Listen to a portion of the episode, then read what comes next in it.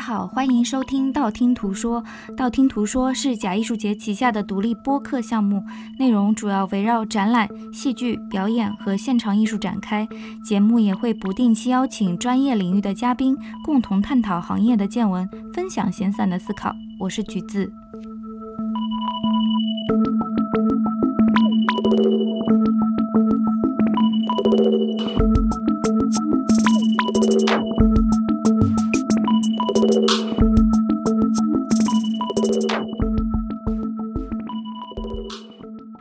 播客配套的补充图文索引已同步更新在微信公众平台“假艺术节”。这期播客的录制方式非常有意思，其实是跟道听途说赞助型的听友俱乐部 The Bounty Club 的部分成员共同完成的。月初的时候，我有了这样的一个想法，因为新冠疫情的关系，勤洗手啊，戴口罩啊，不要去参加大型的集会。这些建议所带来的社交距离、自我隔离，其实让我们把注意力转向了自己的内部，关注病毒对个人健康的影响，对日常生活的干扰。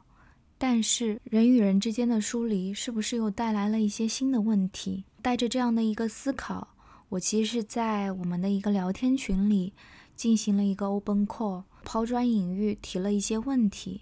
比如说，暂时的隔离是否会在疫情之后让人们分散成为更孤立的群体？那我们对于公共空间的怀疑和不安，在疫情平息之后，又应该如何消解？作为一个群体，我们如何恢复和重建一个彼此信任、彼此尊重的社会环境？在我看来，这些问题都不能用三言两语去解释完全，所以呢，也就突发奇想。让大家以自选关键词的形式来参与这期节目的录制，什么意思呢？就是说，参与这期节目的每一位听友，从自己的角度选择了对他们来说最值得讲述的一个关键词，用三到五分钟的一个录音叙述这段时间与个人经历，或者是基于理性的社会观察之上的一些感想。那这些音频串起来了之后，也能称得上是道听途说的一段。独有的集体思考。坦白说，做这个节目一年多，我最大的一个感受其实是播客的听众组成了一个临时的看不见的社区。那大家可能因为一些共同的爱好走到了一起，但可能平常没有这样的一个机会去进行更加多样的沟通。这一期节目其实也是想要看一看有没有这样的一种可能性。那在后期。和录制的过程中，我最直观的一个感受就是人复杂多面，但是也可以不约而同。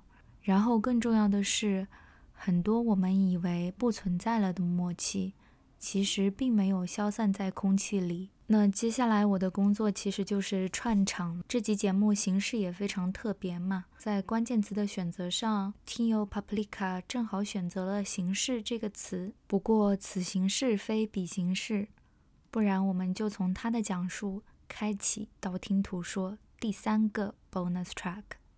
大家好，我是 Paprika，今天想和大家分享的关键词是“形式”，就是形式主义的那个形式。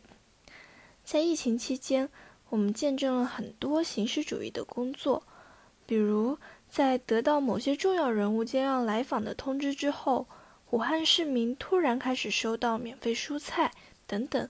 因为我是一名在读的本科生，所以现在在家里学习，本学期也修读了一门思政课程。最近我们收到的很多课后任务都和疫情有关，比如。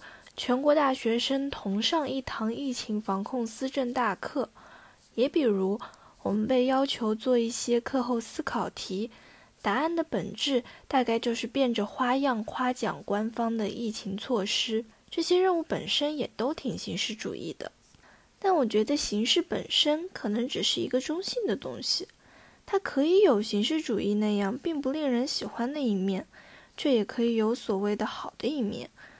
就像我们的生活有时候需要仪式感，而仪式感的载体也就是一种形式。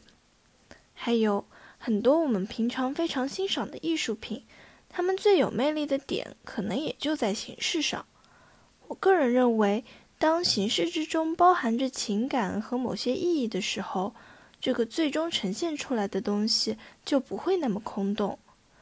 拿刚才举的例子来说，一个真正被灌注了仪式感的仪式，或者一件寄托了艺术家的情感并传达着创新或者其他一些精神内涵的艺术品，在我看来，这样的东西就是有一定的意义的，至少它不是仅有一个空壳而已。这种对形式的认识，也许能够帮助处理一些我们在生活中遇到的困境，比如说。当我们不得不面对某些形式主义的工作时，也许我们可以去寻找，在这种形式变成形式主义之前，它真正想要传达的实质是什么。我们能否在当下仍旧从这个角度去进入它，从而将眼前的这一种形式主义又转化为有意义的形式？当我们面对这样可以转化的形式主义时，如果抱有前面所说的这种心态，可能就可以排解一些负面情绪，或者在这个不得不做的过程中多收获一些东西。另外一个我觉得可能会有的帮助是，对形式的认识，或许也可以让我们更好的审视自己的生活。有时候我们会坚持做一些事情。但持续一段时间后，可能会发现自己做这件事的动力或者热情消失了。接着做下去，也完全不知道自己的目的是什么，意义在哪里。又或者是一段关系，当其中的温度逐渐流失，日常的互动也都成了一种负担。这种时候，有人却总是执着地想要保留这一种重复的机械过程。个人认为，这种坚持也只是一种空洞的形式而已。不如果断地舍弃掉这些东西，把时间节省下来，去寻找新的、对自己更有益的东西。这就是我最近的一些感想，当然也不可避免地带有个人价值判断的色彩，但还是希望说出来跟大家交流，因为我相信，只有在听到多元的声音之后。生活的真实模样才会愈发的清晰起来。Paprika 的这段讲述让我想到了近期我们习以为常的一种形式，或者说仪式感，就是出门的时候要戴口罩，有的时候甚至会戴上手套。这种仪式感可能不是我们之前生活中的一种常态。那么仪式感背后的消费习惯也特别耐人寻味。我相信不少朋友在这段时间里都成了爱囤货的人。至于囤货这个动作跟做好准备之间有什么关系？接下来的这位听友从他专业的角度为我们提供了一些解答。我是道听途说的听众 Connie，我的关键词是做好准备。我个人呢，供职于一家来自欧洲生命与材料科学行业的企业。我就本职工作出发，想带来一个小的、肤浅，但是很有必要的经验。不知道各位在刚刚过去的三八节电商促销活动里，是否进行了一场大型采购呢？可能你也会诧异，为什么此时港人、美国人民还在疯狂地囤卫生纸？他们很蠢吗？很盲目吗？其实也不全然如此。事实上，相当多的业内人士都在建议，价格敏感的消费者对于日用品、刚需品有能力囤货，就请在当下、此时这个时候选择囤货。不要等到年终促销，因为各个行业的人工、原材料成本都普遍上涨。消化完这一波库存之后，大概率会进行调价。另外，受疫情影响，很多国家实施了医疗物资出口限制。尽管我国是医疗物资产能恢复最快的国家，也在满足内需后开始对外供应，但还是会因为部分原材料上的缺口限制，药物也可能会面临价格的波动。而且生化制药板块是我国的经济短板，因此如果大家有需要的话，完全可以早点做准备。如果错过了购入口罩的最佳时期，那就不要错过当下先行一步，为未来做好准备的打算。C o n y 的这段话让我有了昨日重现的感觉。疫情刚开始的时候，我自己也是那个在网上四处搜罗口罩的人，因为平常家中也不会有大量的医用口罩的一个储备。那我觉得经历了这段时间之后，大家对家中必备品这件事情都应该更新了一些理解。说到昨日重现的这个感觉，我相信国外生活的朋友们可能比我们更有发言权。因为他们现在眼前经历的这一切，我们在不久之前也经历过。我是现在在美国纽约工作生活的 Amy，我选择的关键词是 deja vu，因为在过去的两周之内，我有一种在国内发生的一切都开始在我身边一一上演的似曾相识的感觉。一个多月前呢，我还觉得我生活在一种巨大的割裂里。因为在互联网的世界，尤其在中文社交媒体的语境下，我所接收到的就是铺天盖地的关于疫情的新闻，很多非常心碎的瞬间，以及很多黑暗的故事。而我的日常好像在按部就班的进行，因为大部分人在这里也不是很关心这个疫情，所以说在日常的平静以及在这种虚拟的遥远的焦虑之间，我就感觉很矛盾。可是没有想到呢，短短的一个月之内，遥远的虚拟的焦虑就变成了我现在的日常生活。嗯，从早期的政府的不作为、信息不公开、不透明，到后来在社交媒体上出现各种各样的声音，真假难以辨别，一直到这一周，在我家楼下的超市出现了大规模抢购卫生纸。呃，食品以及清洁用品的这么一个情景，我才有一种好像我所在网上看到的事情。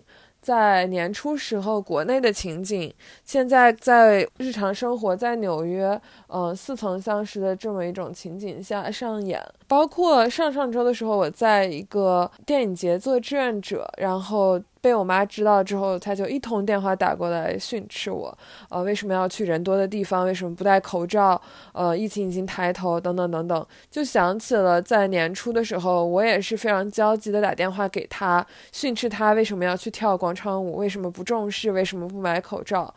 嗯，这样子的反转还是让我有一些感到措手不及。前两天跟一个朋友讲，他跟我说啊，不要担心啊。这一场疫情就跟普通的流感没有什么差别，呃，不用过度焦虑。但是我就跟他讲说，在目睹过了武汉发生的那么多让人心碎、绝望的瞬间之后，我很难对这场疫情感到置身事外，感到事不关己。我觉得这可能是我最近的一个最大的感受，就是这种 deja vu 的感觉，让我第一次深切的体会到了什么叫做人类命运共同体，因为这也可能是我有生以来第一次全人类、全世界。面临同一场灾难，我看到在国内发生的事情之后的时间里，在世界各个地方以及现在来在美国，在同样的发生、同样的上演，人们在经历着同样的恐慌以及焦虑。这种情况下，我第一次感受到了我能设身。处地的去体会一个遥远的个体他可能经历的日常，因为我们在这一刻产生了某种连接，好像我们经历的是同样的日常。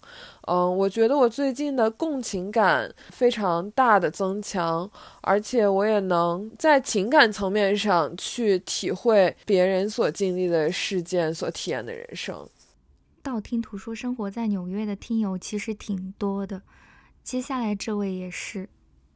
我的关键词是他者。我目前在纽约工作，我想讲讲我在戴口罩这件事情上的心理转变。国内疫情严重的时候，我给武汉医院和爸妈分别准备了口罩寄回去，自己还有一些剩余。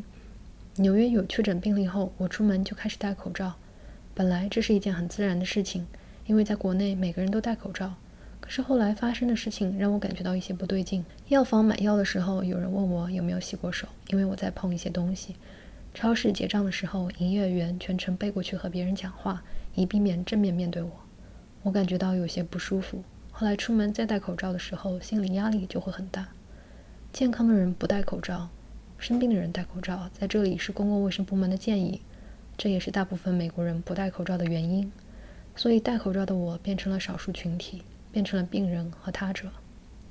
我诚实的想想我戴口罩的动机，因为我全程关注国内疫情的发展，我知道无症状的人也可以传染，人们很难判断自己是不是感染了。其次，美国现在已经很难买到口罩，就算是有症状的人也不能戴上。在这种情况下，我假设除我之外的所有人都是传染源，戴上口罩是对自己的保护。可是想到这点后，我发现我的潜意识里已经把别人视为威胁。而其他不能买到口罩的人会害怕自己不受保护，有恐慌而产生应激反应。一个口罩让我和其他人互相成为了他者。我不再纠结是否因为戴口罩受到了歧视，因为了解到别人也会因为我戴口罩而受到心理压迫。第二个体验是，长时间戴口罩很不舒服，很闷，身体的感觉有时候比心理感觉更难被传达。在我不戴口罩的时候，我很难理解戴了一个月口罩的人的感受。更无法想象长期穿着防护服在医院工作的感受。虽然武汉封城后，全国都在各种程度上的支援武汉，但其实湖北地区已经成为了其他地区不太能够感受的他者。在楼下超市货架清空的那一天，在纽约确诊人数不断增多的今天，我就意识到，不是每个人都有机会活着，只是以前这种危机感没有这样近过。在无法调配社会资源，生病的人都戴上口罩。让重症病人都有床位的情况下，每个人都提前加入了资源的争夺战，伤害已经产生，只是希望能够减少刺痛。我现在已经很少出门，在空旷的地方不戴口罩，保持距离可能是比戴口罩更平等的一种方式。戴口罩心理上有压力，戴口罩身体上很难受，戴口罩让我深切的体会到，消除边界，理解和我们处境不同的人，是一件不容易但要持续去做的事情。丧的这段讲述非常凝练。全球化其实是我们在追求的一件事情，可是追求了这么久，通过 COVID-19 这个照妖镜，我们看到了国家和国家之间、地域和地域之间的隔阂和疏离，还是那么坚固的存在着。而且这么些年来，似乎进步也没有多大，反倒是这个看起来很渺小、无影无踪的病毒，却轻而易举地实现了全球化。讲起来也觉得非常的荒谬。接下来的一段音频是由在缅甸的三三发来的。各位道听途说的听友们，大家好，我是三三。我本期博客想分享的主题是变化。今年是我的第二个本命年，一九年的我换了三座城市生活，生活的变化天翻地覆。可在今年的年初，我又换了一个国家生活，缅甸。妈妈在听完我过年不回家，还待在这么一个危险的国家的时候，就有些担心。当然，这里危险是需要打上引号的。对于人身安全，阳光可真是没有一点问题。不要有固有思维。妈妈希望我能早点回家，我说好的。你们也要注意卫生安全。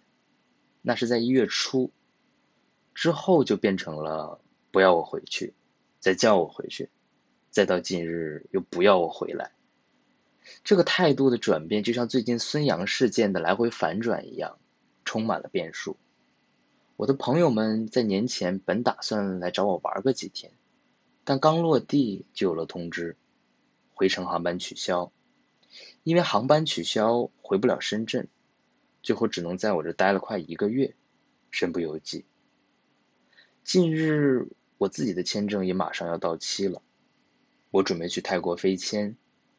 三月十一日，我买好了曼谷的机票和酒店，但就在下午，泰国就通知取消了落地签。凭我去泰国驻缅甸大使馆求爷爷告奶奶的讲，我从一月初就没有回过国，我是安全的，我有健康证明。他们为了打发我，给了我一张知恐国家苏丹、伊朗、叙利亚、朝鲜人民申请签证需要的材料文件，未果。我最后只能找了一个中介提了上去，才解决了问题。缅甸目前的确诊还是零人，他有过几十例的疑似，也像国内一样发生过哄抢食物，却不戴口罩。当然，新闻也发表过抗议指导，一切大型活动，包括泼水节也停办了，甚至于二月二十六日的同一天内就有三名疑似死亡。但他们的人数依然是零人。我辨不清楚它究竟是零还是一。反正我这根小草随着东西南北风四处摆倒，穿过的罗生门一个又一个，我的认知最后也像旧衣服摞补丁一样被盖了一层又一层。现在让我困惑的不是客观的知识贫乏，而是一众媒体有意主观上的趋同。我实在没有时间去鉴别这个消息来源是否是可靠。何况习惯填鸭接受的人们，根本容不得我在社交媒体上发表一点点反对的声音。我觉得民族自尊心不能当安慰剂来抚慰自己，每天用碎片化的时间来吃瓜，也不能让自己真正的知道些什么。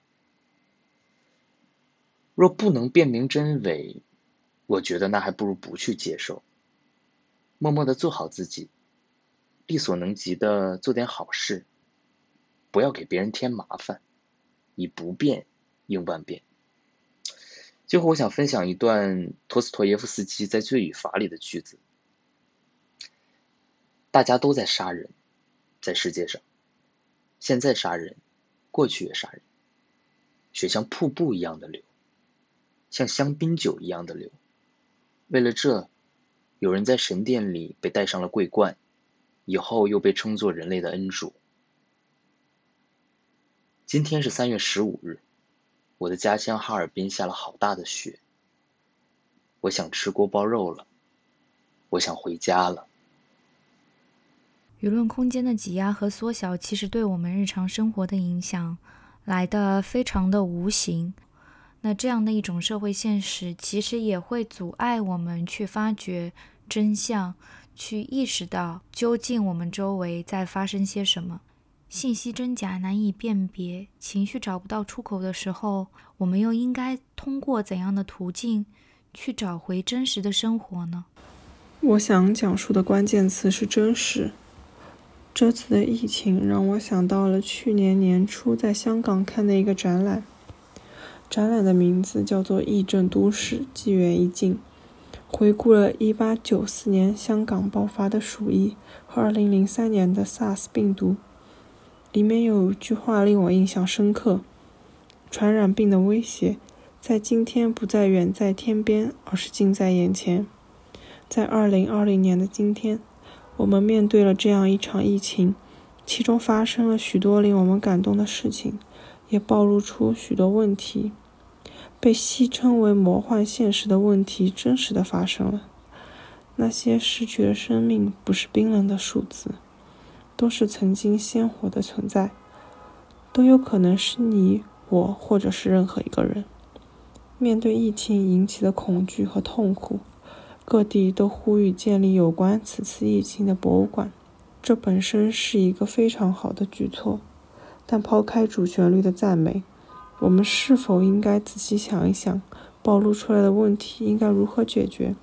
在几乎不可能事先采取万全之策的情况下，又该做些什么来防止疫情的再次发生？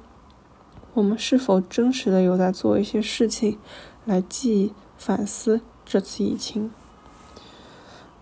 从疫情爆发到现在，每天都会受到信息轰炸。一个又一个的信息碎片，描绘出此次疫情的始末，真真假假，有时很难辨别。真伪暂且不论，信息本身就是非绝对客观的。面对事件，我认为叙述者是很难完全抛开个人主观情感的，并且在传播过程中也很容易走形和歪曲。害怕的往往不是谎言。而是失去辨别真相的能力。仔细一想，又似乎很少有什么是完全真实的。看见的不一定为实，听见的也不一定为实。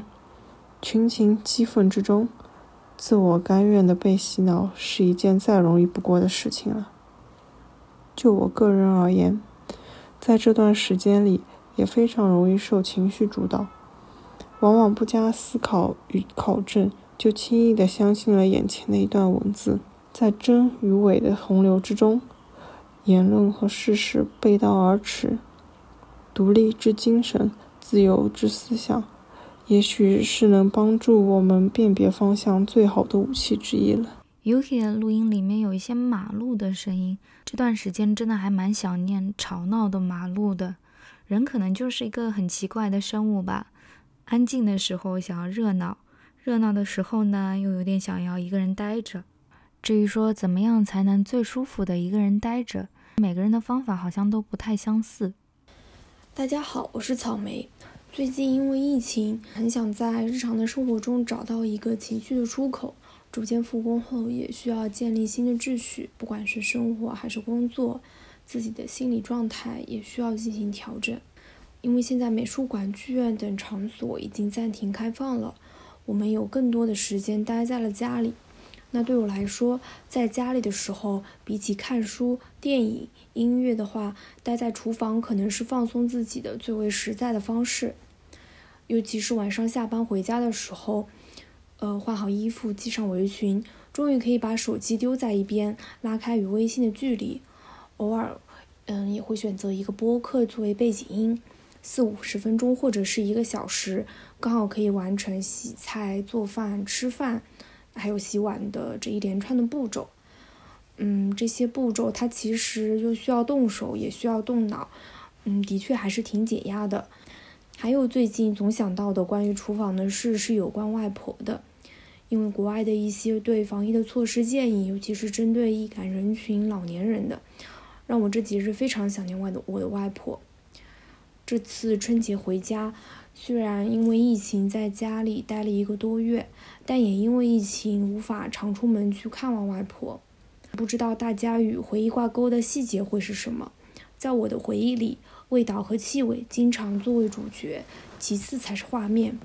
比如想外婆的时候，就总会想到她做的葱烤合鲫鱼，还有飘满了厨房的香味。其实这道菜做起来还是挺费时的，每次都要花上外婆一个上午的时间。也很讲究，比如说像合鲫鱼要野生的，自家养殖的腥气很重，比如葱一定要用本地葱，外地葱的香气跟甜味都不太够。一大早的时候，外公就会去菜场买来新鲜的野生合鲫鱼，有时还会搭公交去另另外一个镇上采购新鲜的。买来之后，先把鱼的内脏、鱼鳃拿掉，然后放在厨房纸上吸干水分。先把鱼煎一下，煎的两面都有了金黄的酥皮，在心急锅后将葱段炒扁，放在锅底，再放入煎好的合鲫鱼。至于调料的话，其实也就那几样：料酒、酱油、醋。加入水之后，稍稍的没过合鲫鱼。大火烧开后，再转到中小火一直煮，煮的期间加入糖和盐来调味。煮合鲫鱼的过程就像是熬煮高汤一般，需要熬上个把个小时，然后整个厨房呢都会慢慢的飘满这个香气。其实我一直很想跟外婆学做这个合鲫鱼，全程看着她做也有过好几次，但是其实从未动手尝试过。一边呢也是担心自己做不出它的味道，一边也是想要一直吃到她想做的吧。嗯，差不多每个月回家一次的行程里是一定要去看一下外婆的。除了常常合鲫鱼，当然也是想要更多的待在一起。刚刚收到草莓录音的时候，一个人哭了会儿，因为他让我想起了自己的爷爷。我爷爷有个拿手菜是鲫鱼汤，他离开之后，我就再也没有吃过这道菜了。一方面是很害怕遇到似曾相识的味道。但更多的其实是害怕这种味道不能被还原的一种失落吧。我觉得有些东西它永远存在于记忆之中，气味也好，味道也好，对于一个人的思念也好。清明节快到了，今年因为疫情，有很多的家庭破碎了。但是看现在的情况，我们很可能今年都不能去正常的扫墓了。思念需要出口的时候，我们应该怎么办呢？社会生活、社会生产被按下暂停键的这段日子里，自省变成了一种日常的锻炼。但是望向未来时的那些不确定，我们又如何为自己找到答案呢？大家好，我是宁涵。这次疫情给我带来的是一列围绕着工作而心态波折的过山车。去年底我研究生毕业，决定回国。原本的计划是回家过年之后就投入找工作的大潮，但疫情直接将所有事情按下暂停。正因为这次意外，我想加入的图书行业在众多受影响的行业中也显得额外脆弱。我感受到的不仅是我与家人正常生活的一种停滞，还有不少可以被称为非紧急状态下的挣扎。先说说自己吧。对于从二月开始就正式被迫困在家中的我来说，错愕与无奈始终会在我的脑中盘旋。在投出去的简历、发出去的求职邮件都杳无回音的时候，即便和家人在一起，即便我的好友都平安无事，这种孤立无援的情绪总会时不时的出现。到了大多数企业已经复工的三月，这样的状况依旧持续。我还能怎么办？这种念头已经是每天自问自答的常态。与以往不同，从前我可以约朋友出门散步、吃饭，只要能和朋友们一起谈天说地，便足以使我在转换心态、勇敢面对、琢磨解决方法。然而现在，这一切都遥不可及。也正是现在，我也更加深刻地意识到，人与人之间的情感纽带，不是说网络上的视频或语音就可以成功维系的。面对面的相处，之体、表情、语气的现场感，都是社交软件给不了我的。我想念与大家压马路的日子，即便我们一无所有。于是，我的应对方式变成了连续刷三天的电影，连续学一星期的线上课程，两天里疯狂看书、补完收藏列表的纪录片，躺在床上听完二手玫瑰三年的跨年演唱会，等等等等。像饕餮一样，我假装沿用着学生时代埋头学习、整理资料、屏蔽干扰的方式，去填补我空档期的时间，去抵御铺天盖地的新闻，去掩埋也许今年将要一直没有工作的迷茫。在这个过程中，我想我还有机会学习，还有能力去琢磨、去实践现在与未来。我还可以这四个字，也许是一种逃避，也许是一种拯救，到底是哪一种，我也说不上来。再说说我面对的情况吧。我相信很多人肯定会说，如果你有能力、有经验，找工作并不是难事，即便是在这样的意外下。然而，一家家出版社几乎出动全体员工去仓库清仓卖书，为了响应电商平台这星期五折、下星期甩卖的营销措施。还有那些将战场改到直播间的各位书店经营者们，看着他们卖力的且不无声色的想要将书籍及其周边文创产品作为疫情期间人类生活的必要补给品来售卖时，这些非紧急状态下的挣扎延伸到我的生活里，就演变成家人。的无奈暗示和我内心的些许不安。如果今年不招人了，你是不是该考虑别的工作呢？如果先做别的工作，我还能再转回这个行业吗？我今后是不是真的没有机会再去做书了呢？作为一个希望进入这个行业的求职者，我其实没有难过。我觉得大家努力解决问题的状态是人类最真挚的生存守则。我不喜欢自怨自艾的苦情者，我钦佩勇敢面对一切、着手解决一切的手艺人。但我同样无法感到一丝庆幸。对于不能帮助到我喜爱的行业，不能贡献一份力量，甚至无法加入这个行业的可能，我感到无力。即便如此，目睹着这一切，反而使我更加坚信，无论我们在当下多么渺小、多么无力、多么脆弱，我们能做到的专业、能完善的细节，都需要尽量去做到。磨刀不误砍柴工，应该是每一个终身学习的人都了然于心的道理。而我也希望能够成为这样的人之一，我也希望能够成为一个做书的手艺人。话到此处，真心是希望这句老话能够勉励大家，积极面对身边的困难，和勇敢的人们一起努力，感到未来可期，盼暖春来。盼暖春来，想隔着话筒给宁寒打个气，也给所有正在求职的朋友们打个气。可能这么说非常天真啊，只要你很坚定的去追求你想要的职业生涯的目标，一定是可以达到的。就像上期节目里面说的，这段时间在家里，我其实摄入了也是大量的碎片化的内容，跟宁涵的状态很相似。但是我回过头来想，有什么东西是真正让我觉得说有所归属感的？其实不是我自己最热爱的戏剧啊、表演艺术方面的内容，甚至是这些线上的美术馆的内容，而是阅读。可能因为之前工作的关系，阅读的时间其实是被打碎掉。这一次怎么说呢？有种因祸得福的感觉。时间被整合起来了。当你把它投入到大量的书籍中的时候，我会觉得是一种非常心安的感受。我相信这种感受是有很多共鸣的。大家好，我是文女士。今天想要和大家分享的关键词是系统阅读。其实，在任何时候都需要坚持成体系的进行阅读。只是在这段时期，好像沉下心来阅读这件事情，需要我们格外注意，而且要花费更多的精力。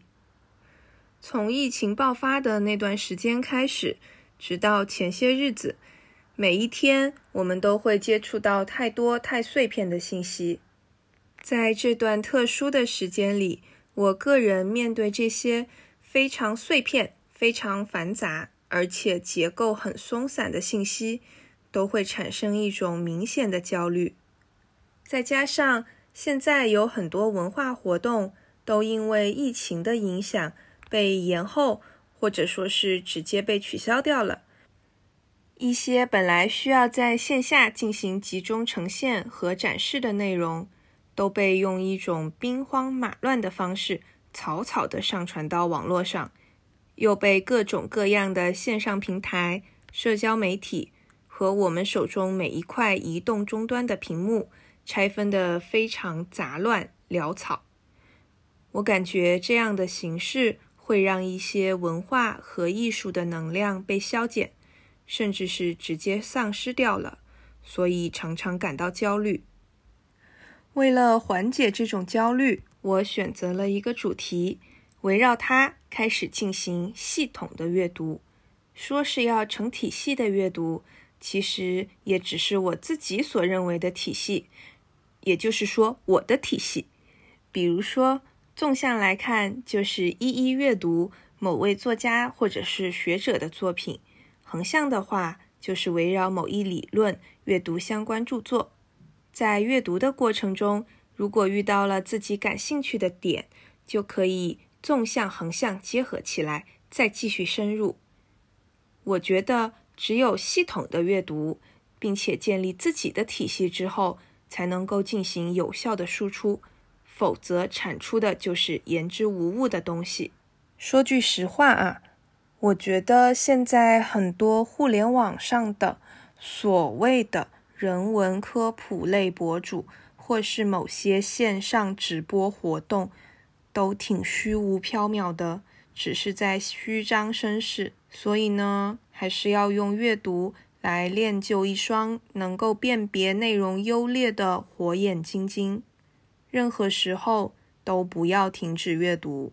以上内容只是我的一己之见，希望大家一切都好。转眼春天就要到了，别忘记吃春卷和青团哦。确实，我觉得在现在这个时代吧，系统化的一个知识和系统化的梳理非常的重要。很多我们看到的讨论，这讨论加引号啊，其实没有共同基础。在没有共同基础的情况下，就会出现鸡同鸭讲啊、暴跳如雷啊等等这样比较难堪的场面。共同基础的缺失，也是不少讨论没有意义或者说不高效的原因。如何高效的跟持有不同意见的人沟通，其实也是我们每个人应该去花时间思考的问题。Hello，大家好，我想谈的关键词呢是公共讨论。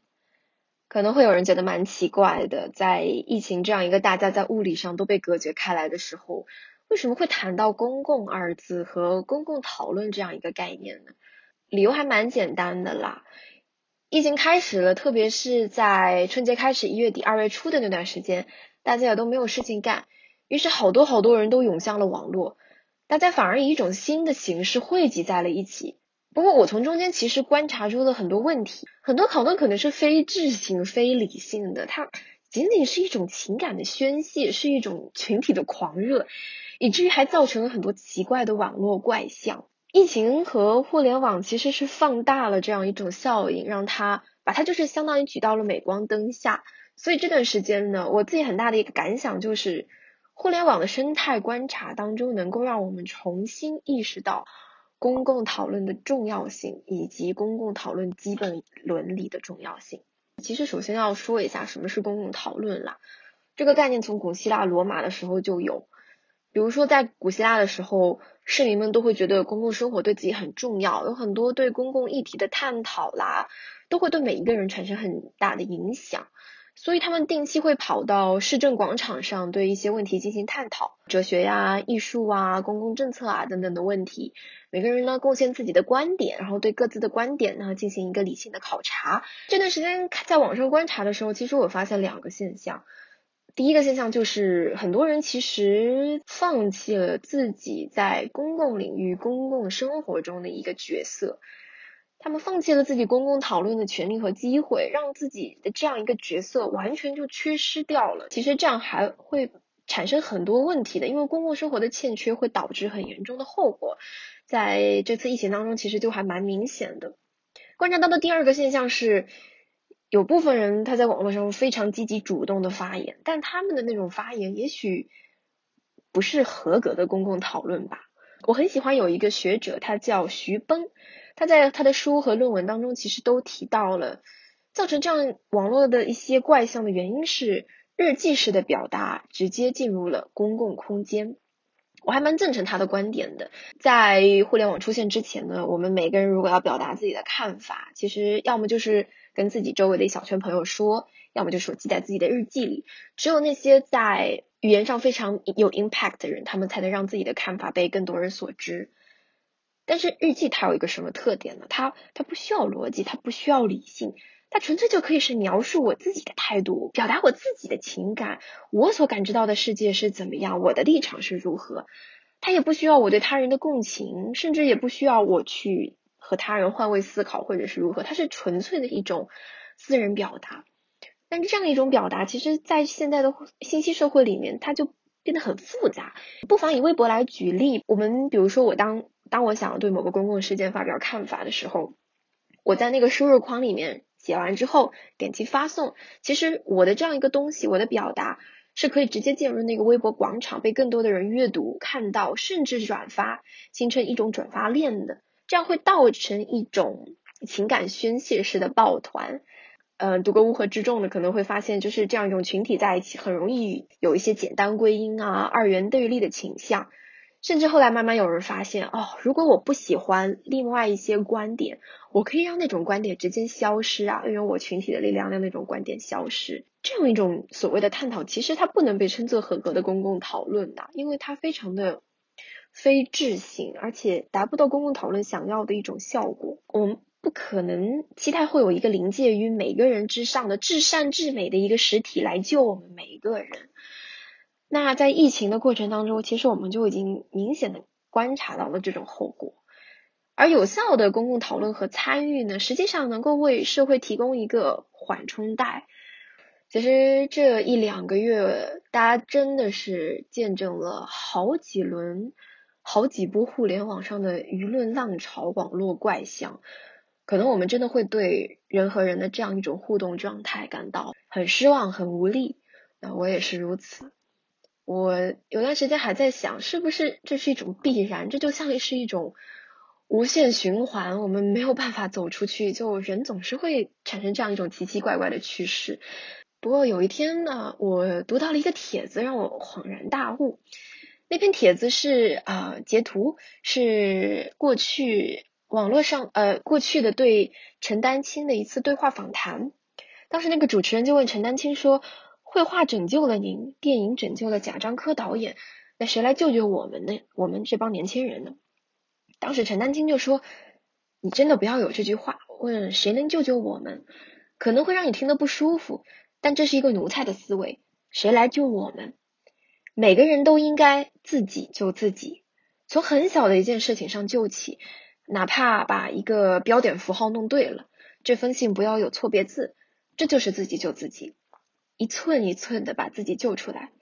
贾樟柯也是靠一寸一寸胶片，一刀一刀剪出来，弄成一部电影，然后一部一部电影把自己从一个街头少年变成贾樟柯。那我记得木心也曾经这么说过，就是一个字一个字的把自己救出来。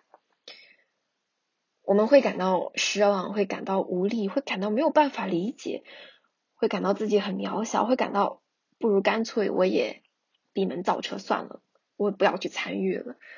但。诸位共勉，祝我们都能撑得住。如果每个人都能够重新拾起对公共探讨的重要性的认识，重新去思考公共探讨里面的一些基本伦理啊之类的东西，可能会真的产生一点小小的不同。我们能做的只有自己拯救自己，自己拯救我们。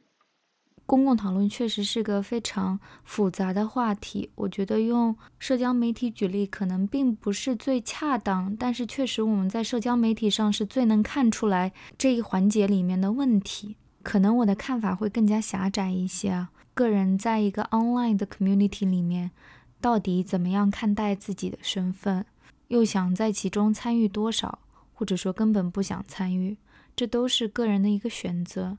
那群体对于个人的选择有多大的一种包容性，这又是另一个问题。刚好下面这位听友 SIBO 也讲到了群体这个关键词。大家好，各位听众朋友们好，呃，我是 SIBO 我的关键词是群体。那么我想谈一下关于个人主义与群体关联性的一个问题。现代社会它消解了我们的社区性以及其文化，它让我们演变成了两个极端的两方。一方面，我们有着占据主流的价值观和道德标准，社交网络上的群体狂欢就是无数个这样的例子。但另一方面，我们每个群体间却对彼此有着深深的隔阂。我们在长期不聆听彼此的声音之下度过了漫长的时间。而这次的疫情就像是一把锋利的刀刃和一个炸弹，它深深爆破着，并且刺痛着大部分人的内心。而即便如此，这份刺痛感也还是有分别，也还是有人不被刺痛。我们如何重塑彼此的信任感？信任感？说实话，我没有答案。在这里，我也想分享一下我自己个人的一个亲身经历和感受吧。疫情发生的时候，我是在国外。疫情在国内最严重的那几天，我几乎每天都是处于一个可能算是无法入睡的一个情况。当国外的朋友们在那段时间问到我的近况时，我的回答是：“People are dying。”但在随后冷静以后，我就在想，是什么真正让我如此的愤慨？是人们正在死去吗？那也许只是其中的一部分。也许还可以说，那还有一部分是因为自我意识过剩之后而进行的一种强行的代入，而这正是我身处环境中的一种极端。我甚至与我持有相同价值观的周围的人，我们都认为我们在做一件正确的事情，我们管那叫良知。而另一方面，我们认为我们身处的对立面，自然是一个盲目的崇拜与拼命的赞颂。但回过头来想，大部分人呢？我试着抽身于自己所处的环境，其实也不是很难发现，在这两者中间的沉默者，他们才是大部分人。如果说我们的两个极端是两个不同的群体，那大部分人这一部分却不是群体。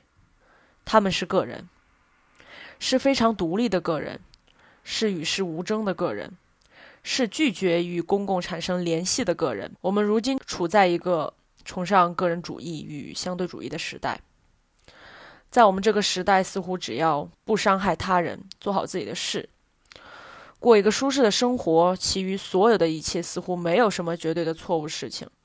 也无正确的事。当想到这里，我也试着抛开这份形而上的对或错，抛开我无法认同的许多人的价值观。我仍然觉得，如今时代我们对群体性的一个缺失。西方的 community 文化其实与我们从前生活中的一种大院文化等，其实本质上两者是没有区别的。我们自然可以把我们所经受的这所有的一切怪罪在任何事物身上，它可能是社交网络，它也可能是互联网，它甚至也可能是具体的人。但我们常常会忽略我们自己。说实话，我其实非常赞同大部分人告诉我的那句话：我们都是普通人，我们能做的其实并不多。但这也无法改变我认为，我们每个人都应该为我们如今身处的时代负责。我们是不是需要共识？这也是我想的蛮多的一件事。两元对立的思考逻辑很容易把问题扁平化、简单化。这种粗糙的处理方式其实非常危险。我们如何在一个众生喧哗的状态下找到属于自己的道路，或者说自己相信的道路呢？我个人非常喜欢记忆接下来的这段讲述。我的关键词是噪音，因为2020年是我的毕业年，所以家人在复工以后，一个人在家里写论文，不知不觉已经过了一个月。每一天都很安静，也不需要什么社交。有的时候就因为太安静了，所以会听到之前没有注意到的声音。不管是流淌在线路和电子设备里的电流声，还是白天消失在生活中的火车过境声，隔壁邻居家的咳嗽，超越了好几个楼层的钢琴声，一点一点，全部都听得很清楚。我的2019年过得其实不算好。没有什么太大的事情发生，但是在精神上莫名其妙的就垮掉了。所以我对2020年其实给予了非常大的期待，甚至在一月的凌晨五点跑去海边看了日出。这件事儿听起来还蛮可笑，但是海边日出确实值得一看。从疫情开始到现在，我关掉了朋友圈入口。不再关心我认识的，但是跟我没有太大关系的人做什么之后，反而心里觉得安静了很多。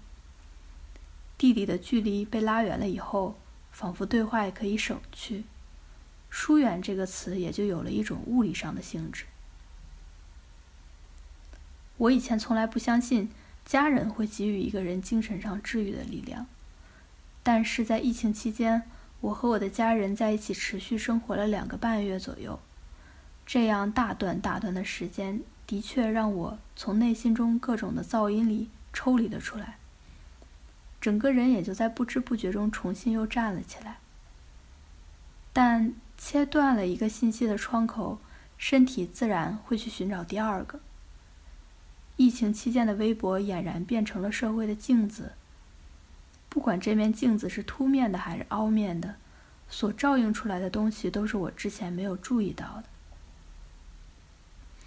去年刚好在国庆的时候看完了柴静的《看见》和熊培云的《自由在高处》，然后发了一条这样的朋友圈，大概的意思是：正是因为在现在的这样的时候，我们更不能忘记人，人和人构成了我们所生活的这片土地。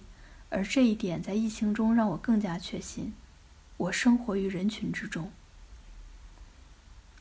我们生于人群之中这句话对我来说，并不是对所谓的人类命运共同体的崇高和责任的感叹，而是一种朴实的、直白的触动。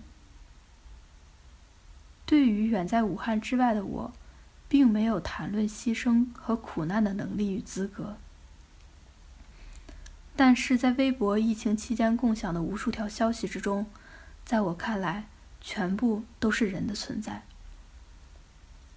那是一种所有都像失控偏移时，一个一个普通、看似陌生又孤立的人之间产生的联系。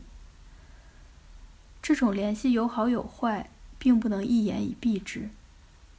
虽然我与大家一样不赞同某些明显已经落后于时代的形式风格以及新闻宣传，但我的确又再一次在生活中思考社会里健全的人格存在的重要性。以前的我总是认为真正的思考要从书和艺术中去寻找，在我附近的人都一个样，日复一日的重复生活，沉默不语，没有个性。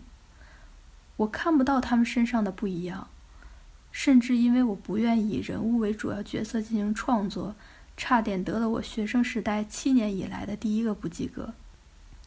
而艺术不一样，它充满了批判和活力，敢说话，而且也不在乎被批评。由于我有一位好老师，每每在听他授课时，总会被知识和艺术的力量感动到。所以我觉得艺术家是巨大的，是有影响力的，艺术能治愈这个社会。但是，事实上并不是这样。艺术并非工具那样有具体的用途，而且最重要的是，人从来都不一样。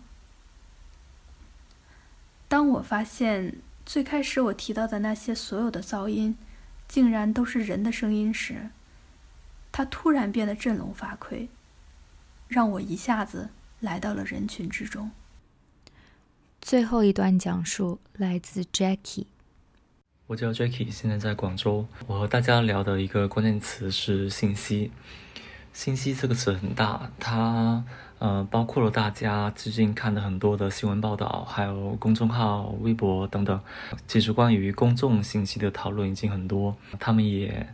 聊得很好，所以我这次聊的是另外一个很重要，而且在这次抗议的过程中也暴露出很严重的问题，但是，呃，大家还来不及讨论的一个。信息的角度就是个人的信息。嗯，首先我想分享一个真实的故事，可能有的人已经听过。说有一个武汉人，呃，因为工作关系一直在外地出差，所以其实，在疫情呃出现的这段期间，他根本就没有去过武汉，身体方面也是很健康。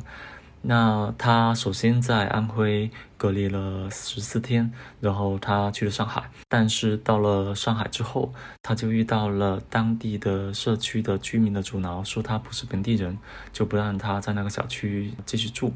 那他他就开始解释说，他其实已经有安徽的十四天的隔离证明，而且呃到上海来的时候也一直有做防护，没有什么问题，不用担心。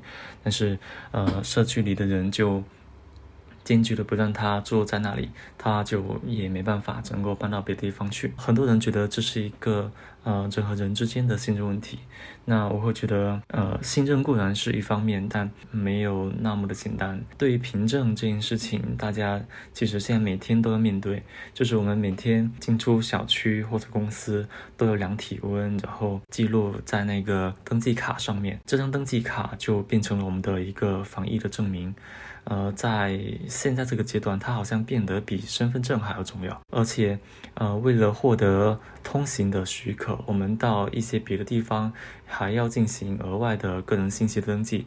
然后，我们的个人信息就在这个过程中反复的登记流转，登记流转。嗯，要我说这个事情真的非常的糟糕，因为经过这样一个。折腾之后，我们很多个人的数据都会变成裸奔的一个状态。出于呃职业的习惯，我就开始想说，呃，一个好的个人信息的收集工具应该是什么样子的？当然，这是一个理想的设想，但是我希望能够引起大家的一些关注吧。呃，首先，个人信息的收集的工具需要有好的设计，比如说它得让人方便登记。然后让那些不方便登记的人也有办法能够登记，这样才能够保障这个工具的公平。然后呢，还要让登记的人不用再重复登记，这个问题可能更难解决。但是我们不能够因为困难就降低要求。然后第二点是个人信息的收集，其实需要呃很明确的界限，比如说我们需要提交哪一些信息，哪些人负责管理这些信息，保障这些信息。当这些信息不被需要的时候，我们是否还有权利要求能够撤销或者销毁这些信息？最后想回到呃一开始提到那个故事，嗯，在这个故事里面呢，呃，我们这些个人的信息和数据好像就变成了人与人之间沟通的唯一的凭证。我能够理解这一个凭证的一个重要性，但如果说我们把它作为唯一的凭证，好像就。又变得不合理了。我们对这个凭证过度于依赖，以至于我们忽略掉了另外一些更基础的东西。如果说数据化这件事情是不可逆的，至少我们应该从思想上认识到，数据的权利应该也有一些限制。否则，我们会不会某一天在数据面前变得完全没有抵抗能力呢？下面是 After Dark。那首先还是要感谢参与这期节目录制的所有听友。这也算是属于我们的一段共同回忆吧。观点是会变的，人也是会变的。我觉得最重要的还是记住当下自己的所思所想。本来我自己也准备了一个关键词叫距离，但是我后来看了一下 notes，我写了太多东西，可能再录下去会显得有些无聊，然后节目也过长了。之后有机会的话，再找个话题跟大家聊好了。今天就录到这里了，喜欢道听途说的朋友们，记得到苹果播客为这档节目打分评论，非常感谢。春天花会开。